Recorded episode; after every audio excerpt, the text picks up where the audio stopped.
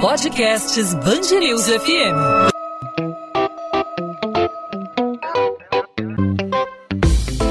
Dois às 20, com Maurício Bastos e Luana Bernardes. Oferecimento Cultura Inglesa. Inglês com cursos ao vivo pela internet, que incentiva, desenvolve e move você. A Fundação Oswaldo Cruz enviou à Agência Nacional de Vigilância Sanitária o pedido de uso emergencial da vacina de Oxford contra a Covid-19 no Brasil. No início da semana, a importação de 2 milhões de doses da chamada vacina de Oxford, produzida pela Índia, foi autorizada. As doses começam a chegar ao Brasil ainda nesse mês de janeiro, Luana. E a importação pela Fiocruz foi autorizada pela Anvisa, mas ainda não há autorização para aplicação na população. Na prática, após a autorização do uso emergencial, as doses podem ser aplicadas nas pessoas.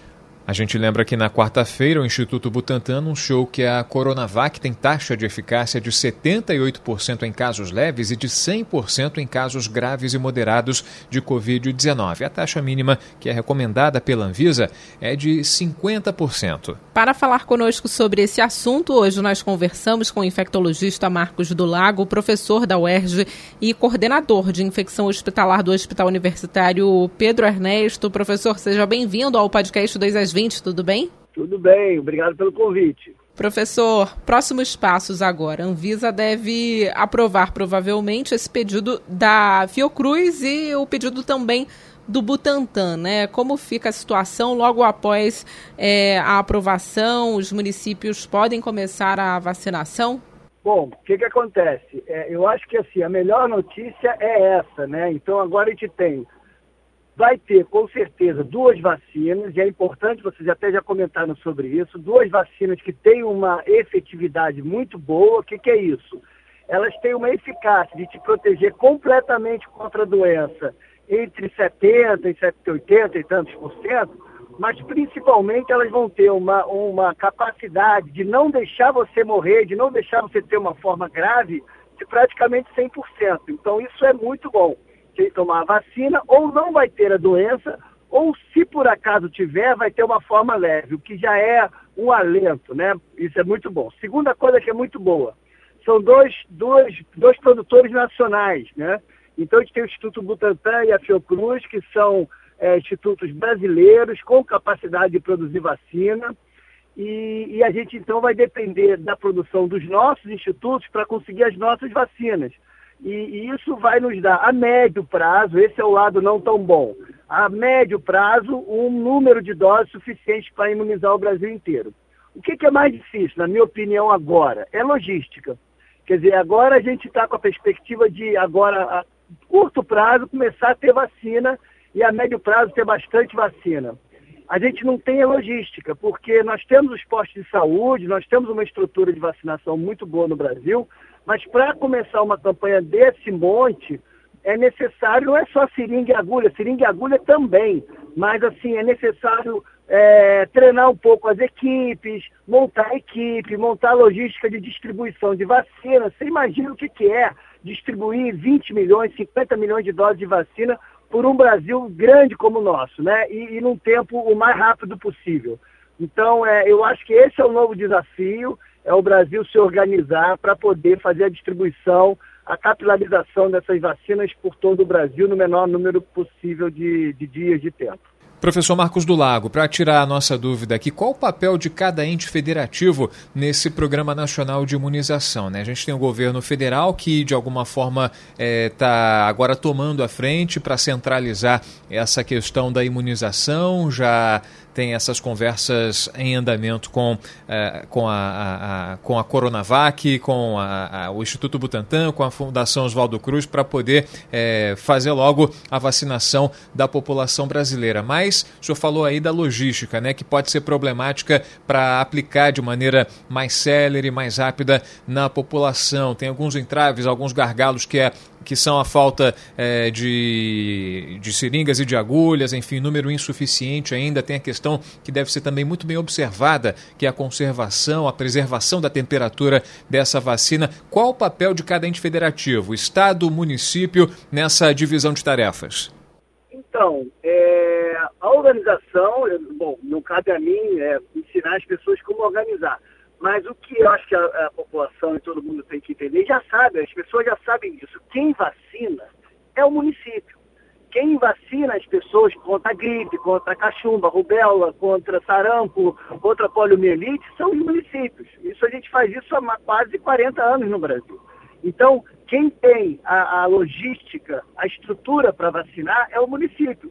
Pode ser um município como o de São Paulo, que tem, sei lá, mais de 15 milhões de pessoas na Grande São Paulo ou Rio, mas pode ser um municípiozinho pequenininho lá do Nordeste ou do, da, do, do, estado do Amazonas ou do Tocantins, que seja um município pequenininho, mas é ele que vai vacinar, é o posto de saúde do município que vacina a maioria das pessoas. Então, a vacina vai ter que chegar nesse posto e aí tem que ter, não é só a seringa e a agulha, não. Tem que ter a pessoa que vai aplicar, tem que ter a geladeirinha funcionando, tem que ter o porteiro, tem que ter a pessoa que vai anotar quem vacinou, quem não vacinou, entregar para ela um certificado, colocar num livro, né? Isso é uma outra coisa que, se você me permite, eu, eu vou tomar a liberdade aqui de fazer uma crítica muito construtiva, não só a esse, mas a todos os governos que os antecederam. Já estava mais do que na hora do Brasil montar um software, um sistema de computador, enfim, não é minha área, mas um sistema é, logístico de informática para registrar as vacinas no Brasil. O nosso sistema de registro de vacina é muito rudimentar. Cada um recebe uma cadernetinha de imunização com carimbo ali. Quem tem filho sabe disso. É uma caderneta quase ilegível, né? É, para mim, que sou da área, às vezes eu tenho dificuldade de entender o que está escrito naquela caderneta de vacinação. Então, assim, a, pô, a gente tem um sistema de tantos sistemas bem feitos no Brasil, então agora acho que era hora da gente começar a montar também um sistema de registro, por quê? A gente precisa saber quem tomou vacina, gente. A gente precisa saber por CPF, quem tomou, quem não tomou, né? É, quantas pessoas tomaram até aquele momento, quais são as regiões do Brasil que estão sendo mais é, efetivamente imunizadas, quais são as regiões que não estão sendo bem imunizadas, porque o país é um só. Se você imunizar bem uma parte e mal a outra, essa outra vai acabar trazendo de novo a pandemia para a parte imunizada, porque é, as pessoas circulam, quer dizer, você pode até imunizar muito bem uma grande cidade, mas aquela cidade, daqui a dois, três, quatro, seis meses, ela muda, os habitantes migram, algumas pessoas vão embora, outras pessoas vêm. Então, existe um, uma dinâmica muito grande entre as pessoas dentro de um país você precisa vacinar todo mundo. Então é isso que eu estou dizendo para vocês. A logística tem que ser bem feita e respondendo a tua pergunta objetivamente, quem vacina é o município. Eventualmente alguns postos estaduais ou federais ajudam na logística, mas quem faz o trabalho da imunização são os postinhos de saúde dos municípios, da clínica de família, são esses que fazem a vacinação. E não só um país qualquer, né? Um país com uma dimensão continental, como é o caso do Brasil. A dimensão do país, pelo menos nesse início de campanha, né? A gente sabe que o Brasil é referência em campanha de imunização no mundo inteiro, mas iniciar uma campanha assim tão urgente vai ser um desafio por causa da, do tamanho do país, professor?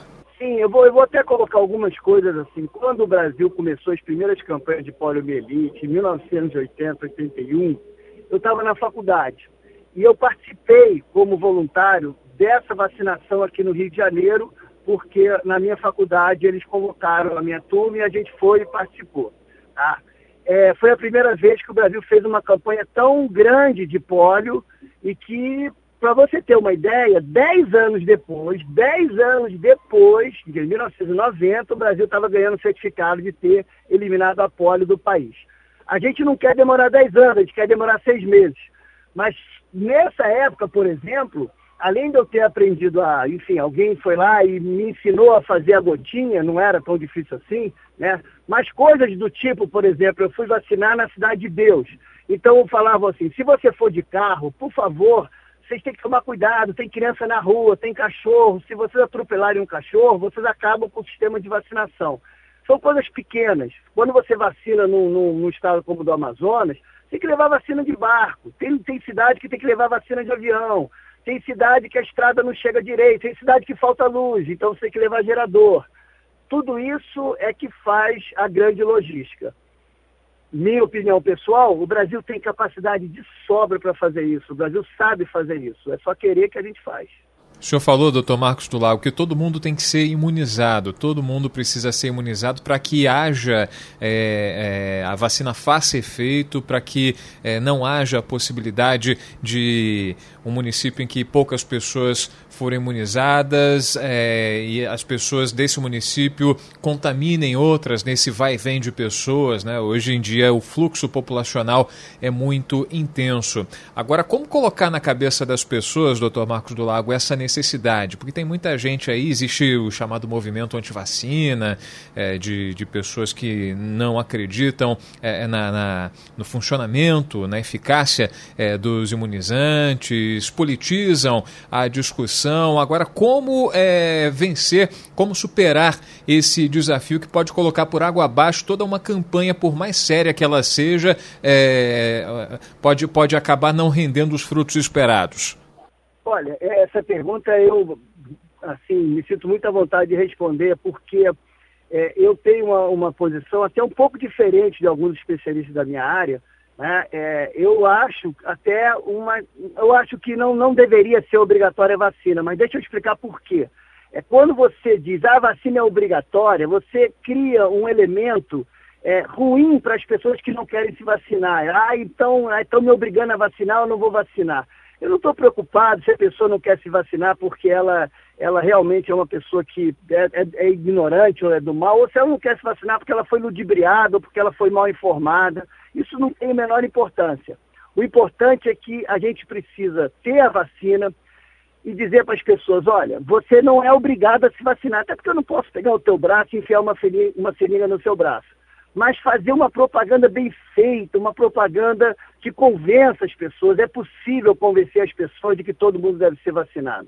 Para isso, as autoridades têm que mostrar que querem que as pessoas se vacinem. E aí eu me permito dizer que todas as autoridades, inclusive o presidente da República, os senadores, os deputados, os artistas, é, o meio de imprensa, o, o meio do futebol, todo mundo tem que se mobilizar e mostrar, olha, eu estou me vacinando, eu acredito na vacina, eu estou me vacinando, eu acredito na vacina. Isso tem uma força muito maior do que essa discussão inócua que, que o pessoal antivacina é, só fala besteira e tal. Eu, particularmente, acho sim que o movimento antivacina é um movimento vazio, ele não tem argumento nenhum. Mas o ser humano é complexo mesmo, e eu acho que aí a gente não deve entrar nessa discussão. A importante agora é, olha, Brasil, a gente precisa se vacinar. Se todo mundo não se ajudar, todo mundo vai sair perdendo.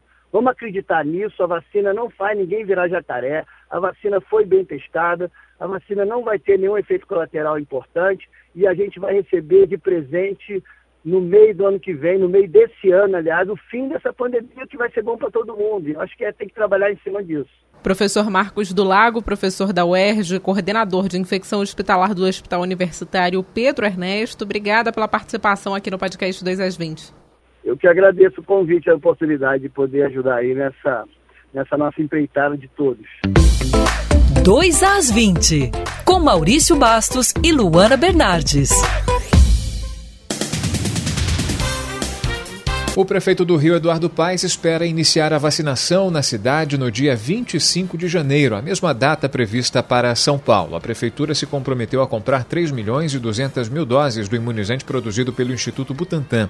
Ao todo, a cidade deve contar com 450 postos de imunização. Paes já havia anunciado em dezembro a assinatura de um termo de cooperação com o Instituto Butantan para a aquisição de doses. De acordo com o primeiro boletim epidemiológico da Covid-19 na cidade do Rio, divulgado nesta sexta-feira, 25 bairros da cidade apresentam risco alto de contaminação pela Covid-19. Além de Wilson Witzel, o governador em exercício, e os secretários estaduais também são contemplados com um reajuste de 11% nos salários. O aumento volta a vigorar com base em uma lei sancionada em 2014. O reajuste havia sido derrubado um ano depois pelo então governador Luiz Fernando Pezão por conta da crise fiscal.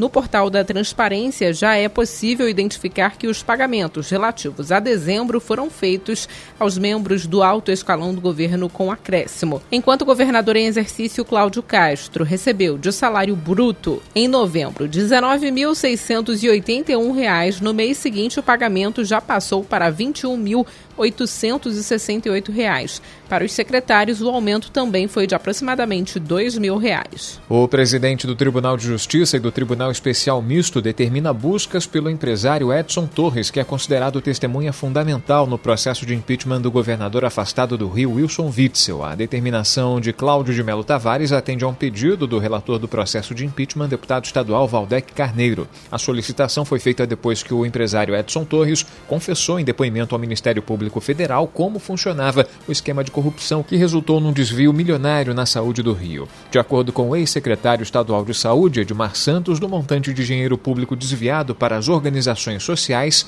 5% eram divididos entre cinco pessoas, sendo que ele recebia 30%. Edson Torres estaria entre os que recebiam 15% do valor. O empresário é apontado pelo MPF como um dos pilares da organização criminosa. A Band News FM não conseguiu localizar a defesa de Edson Torres. Wilson Witzel nega as acusações de envolvimento no esquema. Três pessoas morreram e outras três ficaram feridas na noite desta quinta-feira em um ataque a um bar em Vilar dos Teles, em São João de Meriti, na Baixada Fluminense. Segundo a Polícia Militar, equipes do batalhão da região foram acionadas para a ocorrência na rua Assunção. No local, as vítimas já foram encontradas baleadas. Ainda de acordo com a corporação, bandidos armados chegaram dentro de um carro atirando por volta das 10 horas da noite. A Comissão de Direitos Humanos da Ordem dos Advogados do Brasil cobra respostas da Polícia Civil sobre o desaparecimento dos três meninos em Belfor Roxo, na Baixada Fluminense.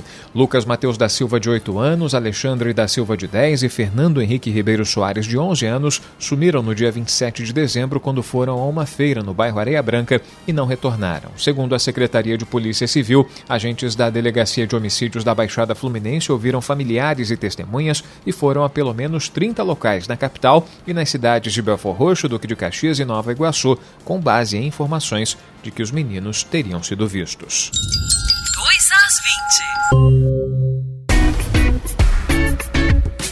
Podcast 2 às 20 vai ficando por aqui. Começamos o ano com notícias animadoras, né, Maurício? Notícias que nos dão esperança aí do fim da pandemia, né? Pois é, um avanço, né? São duas vacinas já em franco processo de regulamentação, né, de autorização por parte das autoridades sanitárias no Brasil. Os estados e também os municípios também se mobilizando e tardiamente, mas aconteceu. O governo federal está descruzando os braços para dar início de maneira mais efetiva ao Programa Nacional de Imunização. O que a gente espera é que esses postos de saúde, né, os postinhos de bairro, como disse agora há pouco o doutor Marcos do Lago, infectologista é, da Universidade do Estado do Rio de Janeiro, que esses postos estejam preparados para receber essa alta demanda da população, porque não são grupos, né, como nas vacinações, nas campanhas de de vacinação contra é, poliomielite, sarampo, em que apenas grupos né, vão para esses postos para se vacinar. É uma população inteira que vai receber esse imunizante. Né? Tem os grupos prioritários que vão receber na frente, né? os indígenas, os idosos, as pessoas que, têm, é, que trabalham na linha de frente. O trabalho a ser feito é longo, tem uma população inteira para receber. A gente espera que todo o sistema de saúde do Brasil esteja devidamente preparado para o início dessa campanha. Né? É, e a gente começa a ver a luz no fim do túnel. Bom, nós estamos por aqui, podcast é. 2 às 20 volta na segunda-feira. Até lá. Você pode entrar em contato conosco pelas nossas redes sociais, no meu caso, Instagram, Bernardes, underline, Luana, Luana com dois N's, onde eu falo também sobre a coluna de literatura aqui da Band News FM Rio e no seu caso, Maurício. Comigo os ouvintes podem falar pelo arroba Maurício Bastos Rádio. A gente bate um papo sobre as coisas aqui da Band News FM, os bastidores, fala de história do rádio e fala sobre qualquer assunto que você quiser abordar. Fique à vontade para sugerir, para criticar, fique à vontade para participar. E claro, você também participa pelas redes da Band News News FM não só no Instagram, mas como no Facebook, no Twitter e também no nosso canal no YouTube. Fique à vontade. Podcast 2 às 20 volta nessa segunda-feira. Para você, um bom fim de semana e a gente se encontra lá. Tchau, Luana. Tchau, tchau, Maurício. Até lá.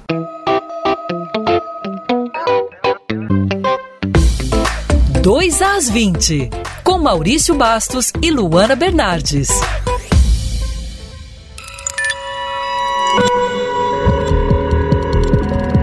Podcasts Bangerils FM.